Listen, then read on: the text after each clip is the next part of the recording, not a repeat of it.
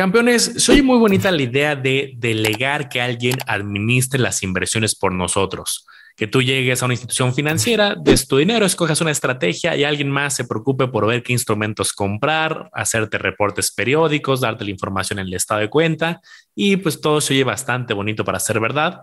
Ya fue el turno de algunos otros bancos de analizar sus fondos de inversión. Nos hemos ido platicando los fondos de bancos grandotes y ahora tocó el turno de Banorte, que también es un banco pues, muy popular en México. Vamos a echarle un ojo a sus fondos. ¿Cómo estás, Omar? Bueno, lo estoy bien emocionado porque estamos en una misión. Estamos emprendiendo este proyecto donde vamos a analizar todos los bancos, todos los fondos para ver si encontramos algunos tesoritos. Ya hemos analizado algún banco grande, vamos a ver aquí el enlace, pero ahora vámonos con Banorte específicamente, Manolo. ¿Qué tal si alguien tiene cuentas en Banorte, quiere invertir y le salen los fondos de inversión? Vamos a ver qué opciones tiene son bastantes, la verdad. Entonces vamos a cubrir brevemente, pero sí para que sepan qué hace el fondo, en qué invierte, cuánto cobra de comisión y cuánto ha ganado, para que tengan una idea general.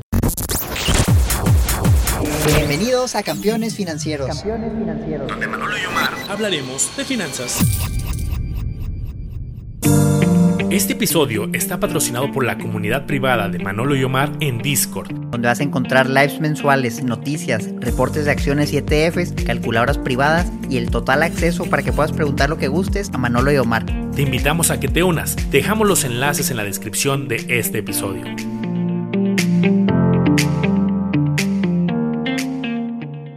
¿Cuál tienes ahí, Manolo, a la mano? Pues vamos a presentar la pantalla para que sea muy práctico. Algo que sí le, voy a reconocer comparado con un par de, bancos que hemos visto es que sí está bastante ordenado su portal. Te explican y te dan algunos tutoriales de qué son los fondos, pero bueno, eso al final lo hacen muchos.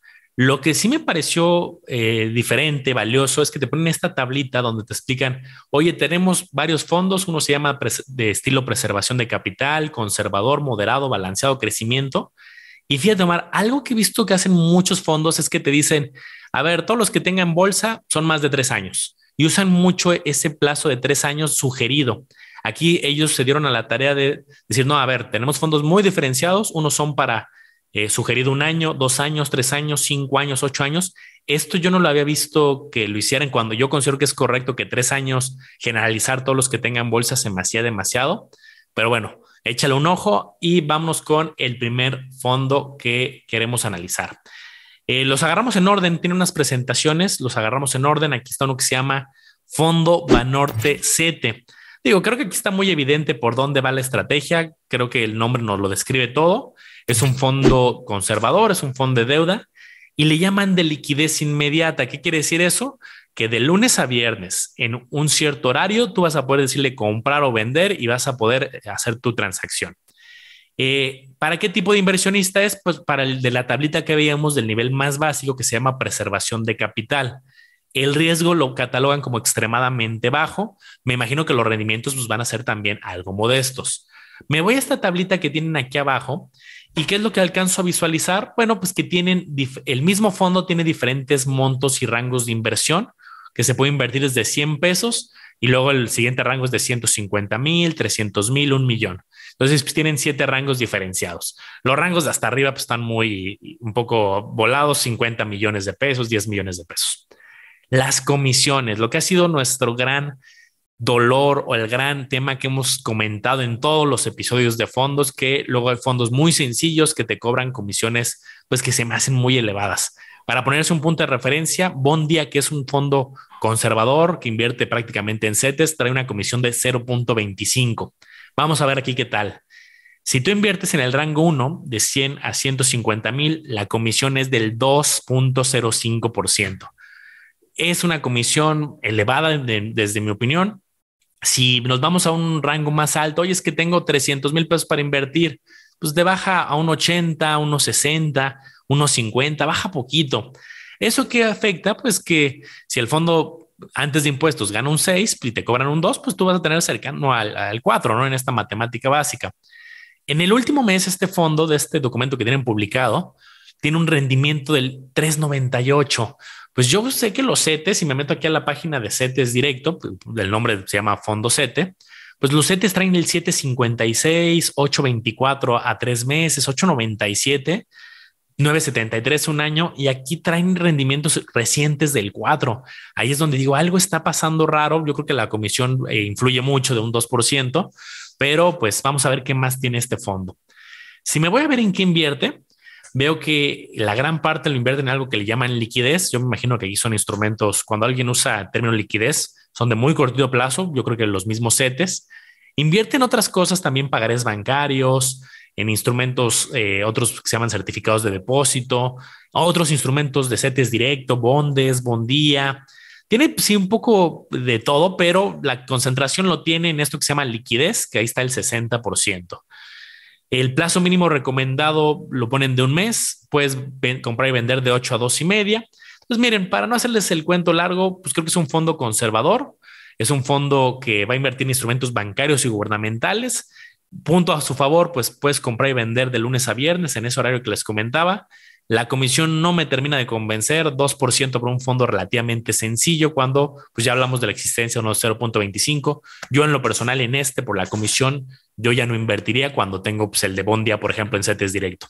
Vamos a ver qué más tienen. Yo tampoco invertiría en ese, pero vamos a ver este qué tal. Este se llama Fondo Banorte Digital. Lo puedes encontrar con las siglas NTE BIG, DIG. Y básicamente también es un fondo de deuda. Nada más aquí le van a variar un poquito. Me llama mucho la atención esto, bueno, lo que le ponen extremadamente bajo. Me, gusta la definición de riesgo, no más bajo, sino extremadamente bajo. A ver si ahorita vemos uno que diga extremadamente alto, que no creo, pero vamos a ver qué tienen. Entonces, un fondo 100% de deuda con horizonte de inversión a corto plazo suena bastante similar, compuesto de valores gubernamentales y bancarios. ¿Ok? Los rendimientos aquí lo ponen mucho más sencillo, la comisión más baja de entrada 1%, Últimos 12 meses, 3.15% del rendimiento. En el año, 4.59%. Pues también bajito, a pesar de que la comisión es 1% menos, pues está muy, muy bajito. Si nos vamos más para abajo, tenemos una posición similar, mayormente es liquidez, algo en bondes, se ve muy, muy parecido al que estamos viendo con Manolo. No le veo realmente gran diferencia. Igual calificación AAA, los instrumentos que tienen, o sea, lo más seguro, corto plazo, plazo mínimo recomendado un mes se ve muy parecido, eh, pues yo realmente no le veo mucha diferencia al que estábamos viendo y no quisiera redundar tanto, pero mi conclusión es bastante similar. Pues me gusta más el de Bondía, por ejemplo, en CETES, que agarrar este que se llama Banorte Digital.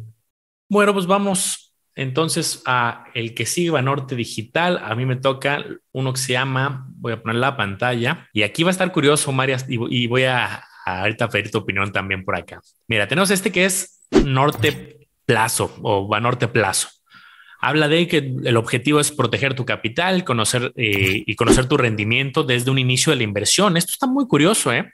Conocer tu rendimiento desde el inicio de la inversión.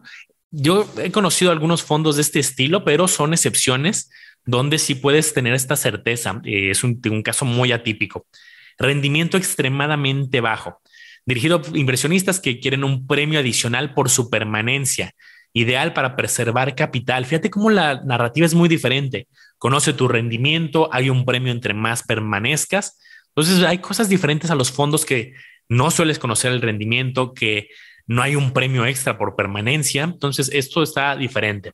Aquí nos ponen una tablita que dice conoce sus rendimientos y nos ponen ciclos 1, 2, 3, 4 hasta, hasta el ciclo 8 hablan de periodos con fechas establecidas. Aquí eh, hay diferentes este, fechas y te ponen aquí como referencia la tasa de CETES a 91 días. Y aquí hay diferentes este, rendimientos históricos. Luego te ponen aquí el rendimiento de norte plazo y te hablan de que es un porcentaje mayor a CETES. Por ejemplo, aquí es un 102, 104, 107, un poquito más arribita de CETES en el caso del rendimiento en norte plazo. Y luego te ponen pues, otra tablita también muy similar. Entonces me fui a leer las letras chiquitas, que ya sabes que pues, me gusta siempre echarle un ojo. Y aquí dice de entrada rendimientos brutos anualizados antes de la retención de impuestos y de comisiones. Entonces aquí lo que me falta también es entender la comisión, porque pues, me dices, oye, supera los CETES en un cierto porcentaje, pero quiero entender también dónde está la comisión. Si yo busco aquí en qué invierto, pues invierten en bonos de desarrollo del gobierno federal, nos hablan de que mínimo necesitas 50 mil pesos, pero aquí en este documento no alcanzo a visualizar el tema de comisiones, a ver si ahorita lo encontramos, pero está curioso, Mar, no sé si tú qué puedes ver entre líneas de este fondo diferente.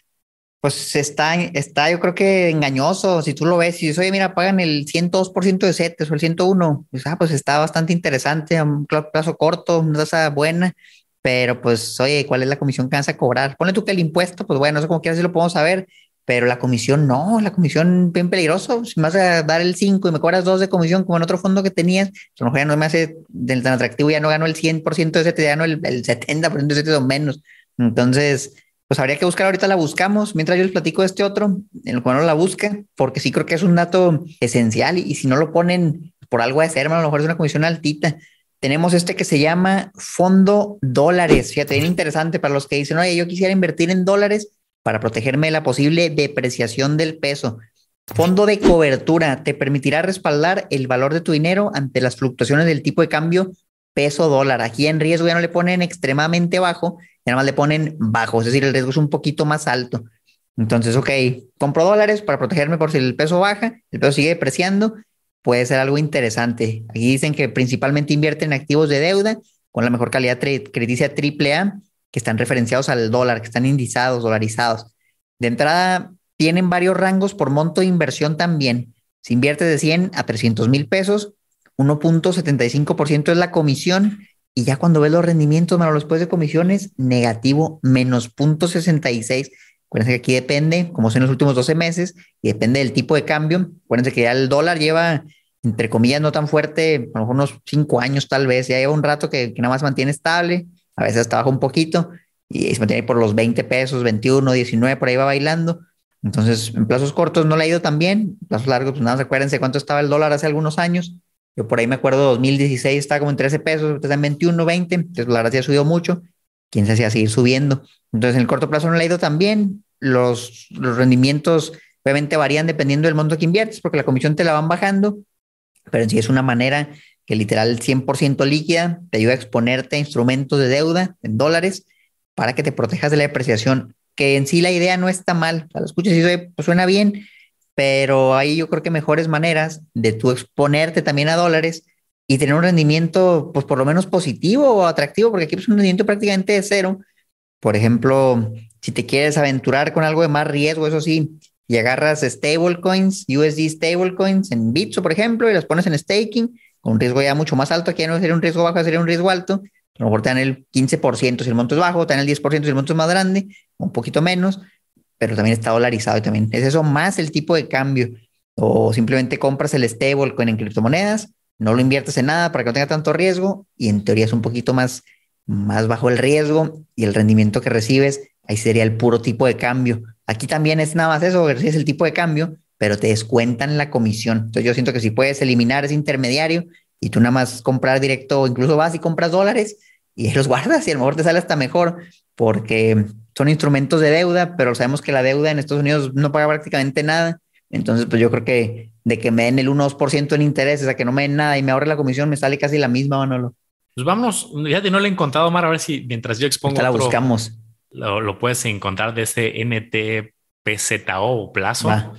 Hay uno que se llama muy similar, que como el que ahorita platicaba Omar, pero tiene un más al final, ¿no? Dólares más vamos a ver si encontramos una diferencia. Rendimiento variable en dólares.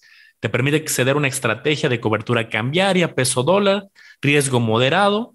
Y bueno, vamos a ver el tema de las comisiones. Desde 1.75 para montos bajos que van de 100 a 300 mil. Y ya si va superando, pues puede bajar a unos 50, 1.25, a 1, a 0.75. Rendimientos también negativos, como lo veíamos en el caso eh, ahorita que enseñaba Omar.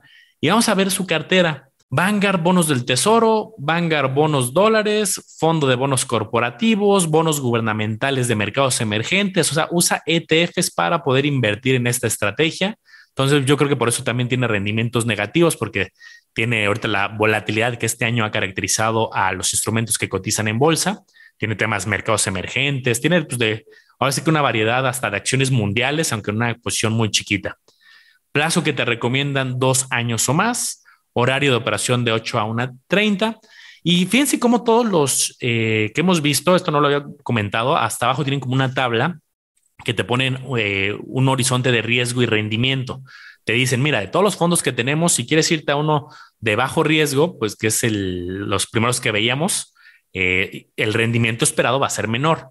Este ya entra en una categoría que ellos le ponen categoría 2, que ya dicen, a ver, pues el riesgo es moderado y también el rendimiento esperado pues puede ser moderado, mayor, por ejemplo, al que eh, ahorita comentaba Omar, que se llama Norte DLS, el que tiene un más al final, que sepan que es un poquito más riesgoso, un poquito más volátil y que de acuerdo a sus estimados tendría un rendimiento en un plazo mediano largo un poquito mayor.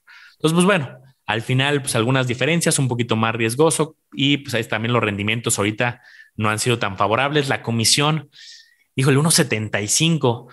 Y si te vas a la lista de reproducción que tenemos de fondos o a los videos de, de, de campeones, hace tres, cuatro episodios subimos uno de bolsa de valores que incluía también ETFs y estrategia un poquito más sofisticada y estaba en 1%. Aquí cuando estaba en 1.75, pues se me empieza a ser un poquito más elevada, pero pues vamos a ver si encontramos algún otro que, que esté más competitivo. Fíjate, Manolo, ya encontré la comisión del que estábamos viendo ahorita, el PZO, y, y de entrada, bueno, aquí en el documento mencionaban cartera modelo de fondo NTP, NTPZ01. Entonces ya busqué el documento clave de ese, NTPZ01 para personas físicas, cuadra el monto 50 mil pesos y nos vamos para abajo. Y aquí está la comisión, que efectivamente pues sí es considerable, del 1%, 1.11% ya con todo, anual sobre lo que estás invirtiendo. Que si nos regresábamos, ¿cuál era este? El fondo es este de aquí. Lo que te decían era, te damos poquito más que 7 a 91 días antes de comisión, pero pues ya cuando le pones el 1% de comisión, ya probablemente te den mucho menos y te salga mejor ir directo a CETES y, y, comprarlo, como era de suponerse. Yo dije a lo mejor y ahí no cobran comisión o algo, pero pues no, sí, sí cobran y es una comisión altita. Entonces, tenemos muchos aquí, déjanos ver en cuál íbamos. NTI dije, este ya lo vimos. Este aquí también ya lo vimos. Sigue este Fondo Estrategia, NTED. Vamos a ver cuál estrategia es la que tienen. Dice fondo de deuda, estrategia relativamente conservadora. Relativamente conservadora, me gusta el término, y aquí en riesgo ya le ponen moderado. Dirigido a inversionistas que buscan un rendimiento superior a la deuda gubernamental. Me gusta eso, que me den más que CETES, ideal para el perfil conservador. Fondo de deuda 100% con horizonte inversión a mediano plazo, compuesto por fondos de deuda gubernamental, gubernamental nacional, internacional y corporativa. Ya metimos la deuda corporativa operados por Banorte. ¿Cuánto ha generado históricamente? Si tú inviertes menos de un millón de pesos, de 100 a un millón de pesos, 100 pesos a un millón de pesos, la comisión es muy alta, 1.8, y el rendimiento de los últimos 12 meses, Manolo, 0.97%. Oye, vamos a regresarnos acá arriba. Buscan un rendimiento superior a la deuda gubernamental. El rendimiento de los últimos 12 meses, 0.97%. Pues bueno, lo buscan, pero a lo mejor no lo encuentran porque eso está muy por debajo de la deuda gubernamental, llámese tasa libre de riesgo 728 días. Pues no, no, definitivamente no, no te dio 1%. En los últimos meses te dio no sé, un 3, 4, 5, aunque las tasas no eran tan altas, ya no eran superiores a esto por mucho. Y ya de ahí, bueno, ¿sabes qué? Pero a lo mejor alguien invirtió 50 millones y a él sí le dieron 2.34. Tampoco, tampoco es más de la deuda gubernamental. Oye, ¿sabes qué? Pues un mal plazo y no lo logró el gestor porque las tasas están subiendo. Ok, vale la respuesta. Vamos a ver la cartera, a ver si fue eso. 42% deuda corporativa. Corto plazo, 25%. Ustedes a finales de abril, han pasado dos meses, es algo muy similar. Corto plazo, 5%, bonos, 18%, mediano plazo 7, UDIBonos, también tienen UDIBonos, en una porción chiquitita se ve aquí. No sé, Manolo, pues yo creo que simplemente no, no se cumplió el objetivo del fondo. No veo cómo, si tienes deuda corporativa, tasa fija, cómo te va a generar en los últimos 12 meses un, un 1%. Mm, no, pues no, no me explico, ni, ni, con la comisión, la verdad no, no me cuadra nada esto. Simplemente mi conclusión pues es un rendimiento que no cumplió el objetivo del fondo y yo probablemente por eso no invertiría. Algo raro que, digo, lo tienen muy bonito ordenado y creo que es de los que he visto más transparente, salvo ese, ese desliz de, de la comisión que sí lo dieron de haber puesto en el norte que yo analicé y que tú lo encontraste. Pero Escondido. déjenme, eh, creo que lo que ahorita en la pantalla que está mostrando Mar, que viene el rendimiento del último mes, último año, 12 meses, deberían de darnos más desglose. A mí me encantaría encontrar páginas y si yo fuera el que está al frente de un tema de fondos, yo agarraría y pondría, a ver, transparente 2021, 20, 19, 18, 17, 16, te pondría todos los años y que la gente pueda ver bien el histórico, porque cuando nada más te ponen último mes, último año, 12 meses, pues puede pasarles lo que ahorita les está pasando, que es un año complicado tanto en bolsa, la deuda también tiene un reto porque las tasas han ido al alza y eso también afecta la evaluación a la baja en algunos bonos. Hay un tema avanzado y de relación inversa. Entonces, creo que se meten ellos solitos el pie al ponerte poquita información y en vez de decirte, mira, en el largo plazo, como es un fondo este de mediano plazo, mira cómo nos ha ido en muchos años. Ese es como, pues para todos, sí, seguramente nos ve gente del sector, no sé si de este mismo banco, pero pues más historia ayudaría un poquito más. De acuerdo. Vámonos a otro que yo encontré por acá, que se parecen los nombres. De hecho, para que quede claro y no haya confusiones, si me voy aquí abajo a la tablita de, eh, pues de categorización que ellos tienen, hay NTED, NTE1, NTE2, NTE3, que le llaman ellos categoría de fondo de estrategia. Omar estaba revisando el que era muy cargado a la parte de deuda. Yo voy a revisar el que se llama NTE, un NTE1, que tiene un pedacito aquí en rojo de renta variable. O sea, va a ser muy cargado a, a deuda, probablemente gubernamental, bancaria, corporativa y un poquito de bolsa de valores. Vamos a ver qué tiene este que le llaman estrategia NTE1. Cuenta con menor exposición a bolsa, lo que les decía, como acciones o ETFs, mucha exposición a deuda. El riesgo lo catalogan como moderado a alto para un inversionista que busca diversificar y crecimiento de inversiones. Ok, comisiones. Nuevamente, fíjense, si tienes menos de un millón de pesos, te cobran un 2.10%. Se me hace elevada comparado con el 1% que habíamos hace unos episodios en otro. Y pues los rendimientos, lo que les digo, ahorita es negativo, no puedo juzgar que sea un mal desempeño, aunque a primera vista parecería que sí, porque no tengo historia suficiente. Y ojo, no, no crean que este documento lo, lo, buscamos con mucho, nos costó trabajo encontrarlo, es el que tienen en su portal de fondos y lo tienen ahí eh, a la mano, es el que el inversionista tradicional va a consultar y por eso decidimos Omar y yo irnos por esta, esta visión, aunque sabemos que existen otros documentos más especializados. ¿Qué más tenemos aquí en qué invierte? Deuda local, deuda en dólares, renta variable local 10%, renta variable en Estados Unidos 6.11, renta variable global. Fíjense, si tiene bolsa, tanto de México como de Estados Unidos como global, por porcentajes muy chiquitos, 10, 6, 4%. La mayoría está invertido en deuda local, es decir, pues me imagino que CETES, me imagino que bondes, me imagino que este, bonos. Los rendimientos, sí, les digo, no le hacen justicia y con un 2% de comisión, híjole, tampoco me termina de, convencer. Es de largo plazo. Híjole, si, tuvieran, es más, si tuvieran una comisión, Omar, de 0.50, 0.80, 1%, 1.20, te diría, vamos a buscar el documento donde vienen más años. Yo ya vi el 2% y dije, mm, a mí no me interesa, a mí en lo personal, revisar más años porque se me hace eh, elevadona. Bueno, pues aquí tenemos una estrategia, vamos a decirle un poquito más arriesgada, que se llama NTE2. ya vamos avanzando un poquito más, una mezcla también de deuda y renta variable, pero con poquito más de renta variable. Según ellos es mayor exposición a valores en deuda y menor en renta variable, como son acciones y ETFs. Aquí ya le ponen riesgo alto. Dicen que el objetivo es diversificar y hacer crecer tus inversiones para un perfil moderado. Invierte alrededor del 60% de los activos en deuda y el 40% en renta variable. Todavía tiene más deuda que renta variable, pero ya casi llega a mitad y mitad. Si vemos cómo le ha ido, para los que invirtieron menos de un millón de pesos, de la comisión muy alta, también 2.2%, pero lo que me gusta bastante es que en los últimos 12 meses lleva un menos 2%, en lo que va el año lleva un menos 6%, que si tú ves, por ejemplo, el S&P 500, pues lleva menos 18%, menos 19% en lo que va el año, entonces, pues bueno, de un menos 19 a un menos 6, sí, sí hay un buen trabajo ahí de balanceo y es posiblemente pues porque la deuda sí les generó algo, la renta variable a lo mejor también la sufrieron, pero pues por lo menos no fue tanto porque no estaba todo el portafolio ahí. Entonces, así, así que creo que puede haber una oportunidad, pero ahorita vamos a verlo un poquito más a detalle. ¿Qué es lo que tienen? Deuda local, 37%. Como esto está en abril, ¿sabes qué? Yo voy a abrir así el documento clave de este porque me llamó un poquito la atención. Ahorita decía, no lo sé bien ni para qué dedico tiempo, pero este a lo mejor vale la pena. Vamos a echarle un ojo, que está NTE2, persona física, y vamos a ver la cartera actualizada, por lo menos a mayo 2022.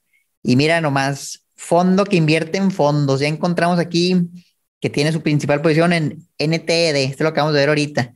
NTIPC lo vamos a ver ahorita. Son varios fondos del mismo Banorte.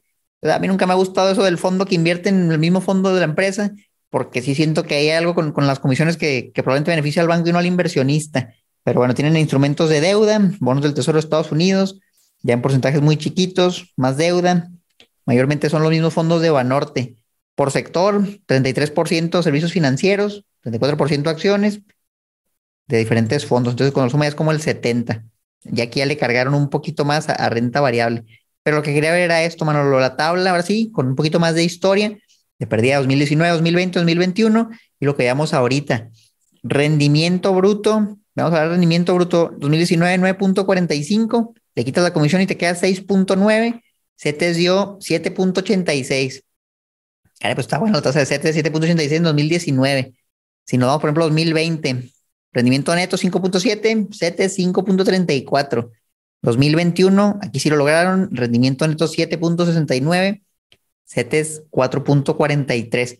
Esto es lo que yo quisiera ver en todos los fondos, Manolo, que por lo menos vencieron a la tasa de CETES a 28 días, pues no manches, se me ha quedado esa libre de riesgo. Ni siquiera lo estamos comparando que con el S&P 500 o con los CETES un año, con un bono. Esto es la tasa mínima que cualquier fondo pues, debería buscar, porque si no, pues mejor nada inviertes en CETES y para qué ganas menos. Entonces, pues bueno, se ve más decente. Por ejemplo, últimos 12 meses el fondo ha caído, pues renta variable ha caído y se ha ido mejor ese sentido.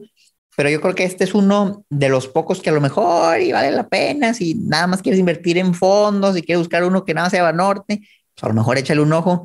Yo te diría, se ve menos mal que los otros. No, no se ve bien para nada, pero bueno, se ve mejorcito. ¿Cómo lo ves tú? Quédate en ese, Omar. Porfa, ayúdame a pasar a la tableta que ahorita estabas mostrando para enseñarles una lección súper valiosa a los campeones. Omar, de entrada, fíjense, aquí hay dos lecciones para mí poderosísimas. La primera, solitos en su, en su presentación se están ellos metiendo el pie porque fíjense los rendimientos. Último mes, tres meses y doce meses negativos cuando tienen historia positiva interesante, ¿no? 21, 20 y 19. Eso es lo que deberíamos de ver como más historia. Esto ahorita les juega su contra. Pero ¿qué pasa cuando es al revés? Imagínense que 2019, 2021 fueran bajitos, 2, 1, menos 5, y el último mes o 12 meses, 20. Luego pasa que, pues eso es lo que te enseñan en las presentaciones. Mira, nos está yendo muy bien, más 20 o más 15 o un rendimiento reciente, cuando un fondo, sobre todo de mediano o largo plazo, debes de meterte a varios años. Ahorita te digo, ellos solitos se, se metieron el pie, pero eh, tú como campeón, estate alerta de que no te vayas siempre por la publicidad reciente. Conclusión uno y conclusión dos, allá abajo dice índice de referencia. Y uno podría decir, oye, pues ese porcentaje que dice índice de referencia, ¿qué es? Si te subes tantitito, Mar, ellos ahí mismo te dicen, mira, te voy a poner el rendimiento del fondo antes y después de comisiones, te pongo los setes de forma informativa y te voy a poner una referencia, que esa referencia, lo que se conoce en inglés como benchmark, es lo que los fondos normalmente tratan de superar, es la referencia a, igualar o a superar. Y ahí te dicen que es una referencia pues, compleja que invierte, eh, que es un, perdón, no invierte, sino es un número que invierte en bolsa, que en bonos, en bonos de corporativos. Entonces, el número que para mí debería de superar, y para ellos también, porque eso por eso lo están poniendo, es ese índice de referencia. Vamos a ver si lo hace.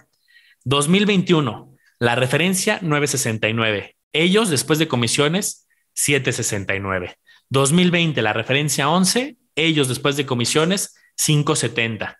2019, la referencia 985, ellos 690. Supera sí, en algunos casos, pero la referencia que ellos mismos marcaron como un punto de intento de superación, ahí es donde no la, la han ido superando. A lo mejor antes de comisiones sí, pero pues ya después de comisiones se quedan uno o dos puntitos abajo, de acuerdo a lo que hemos visto. Y bueno, quería agregar estas dos lecciones muy valiosas de échale un ojo a las referencias que tratan de superar.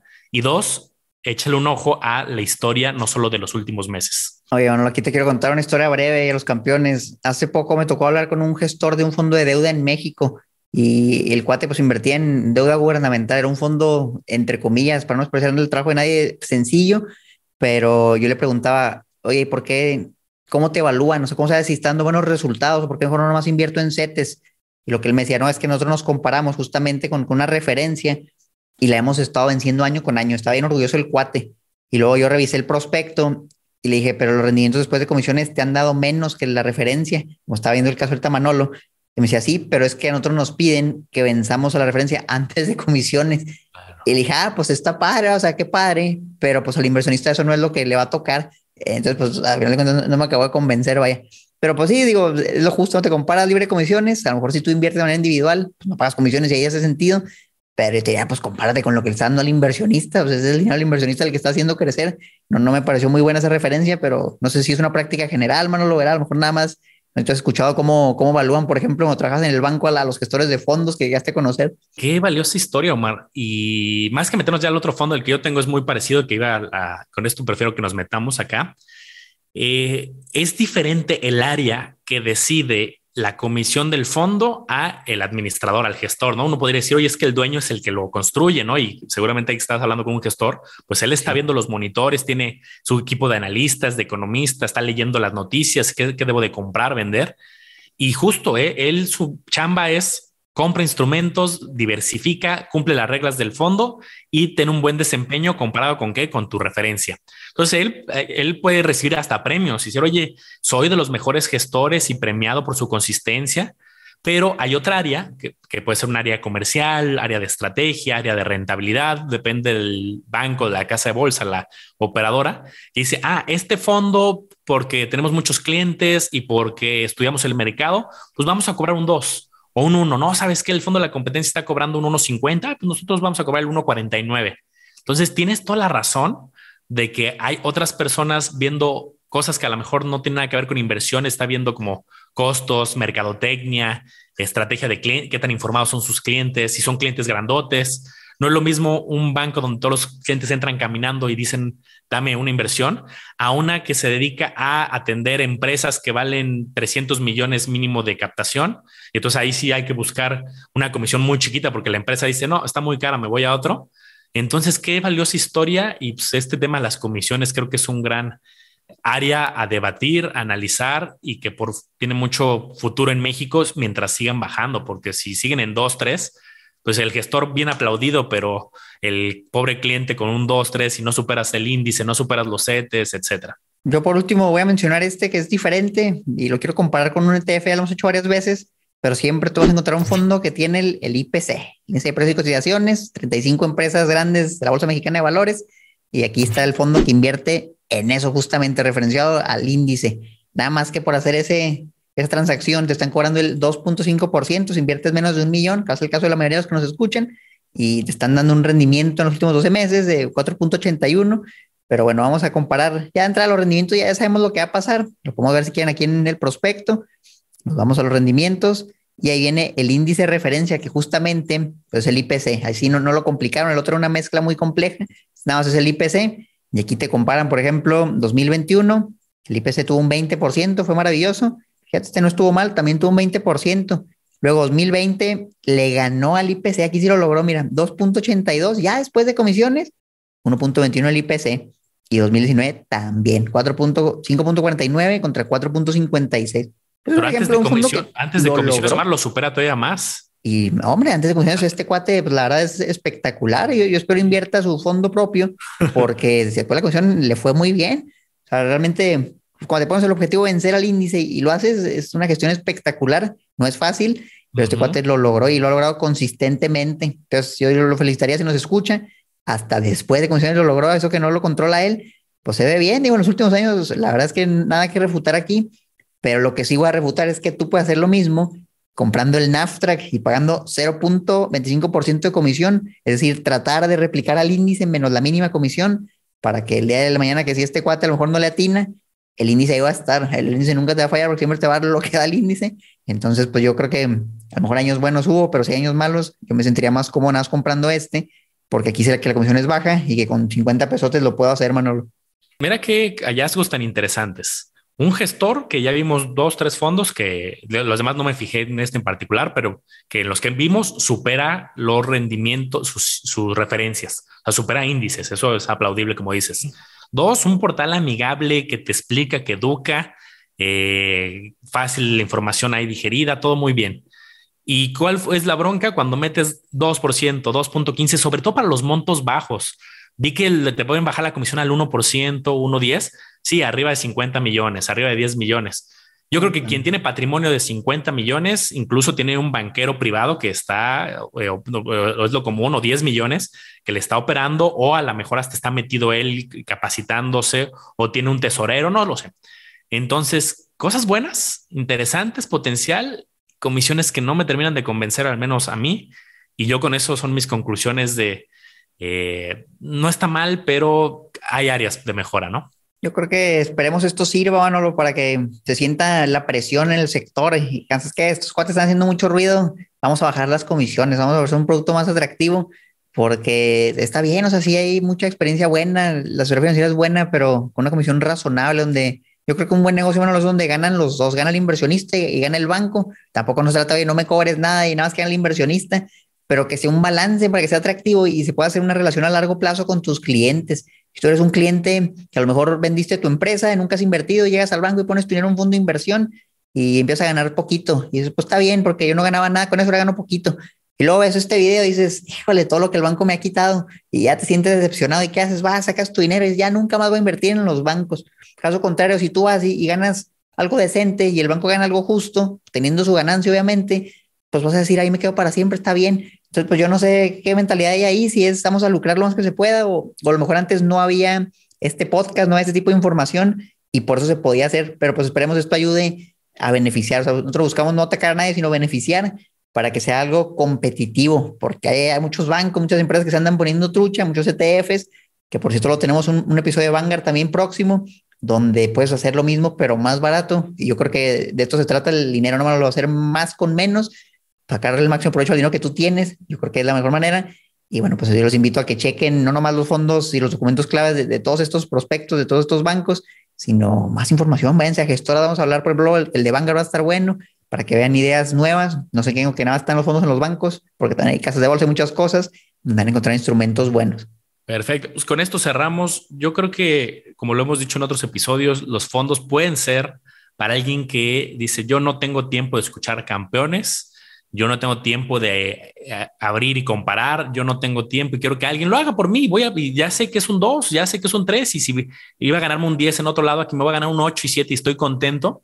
Si esa es la filosofía, podría ser totalmente válido como un tipo de inversionista. A lo mejor nosotros somos un poquito más, más ¿no?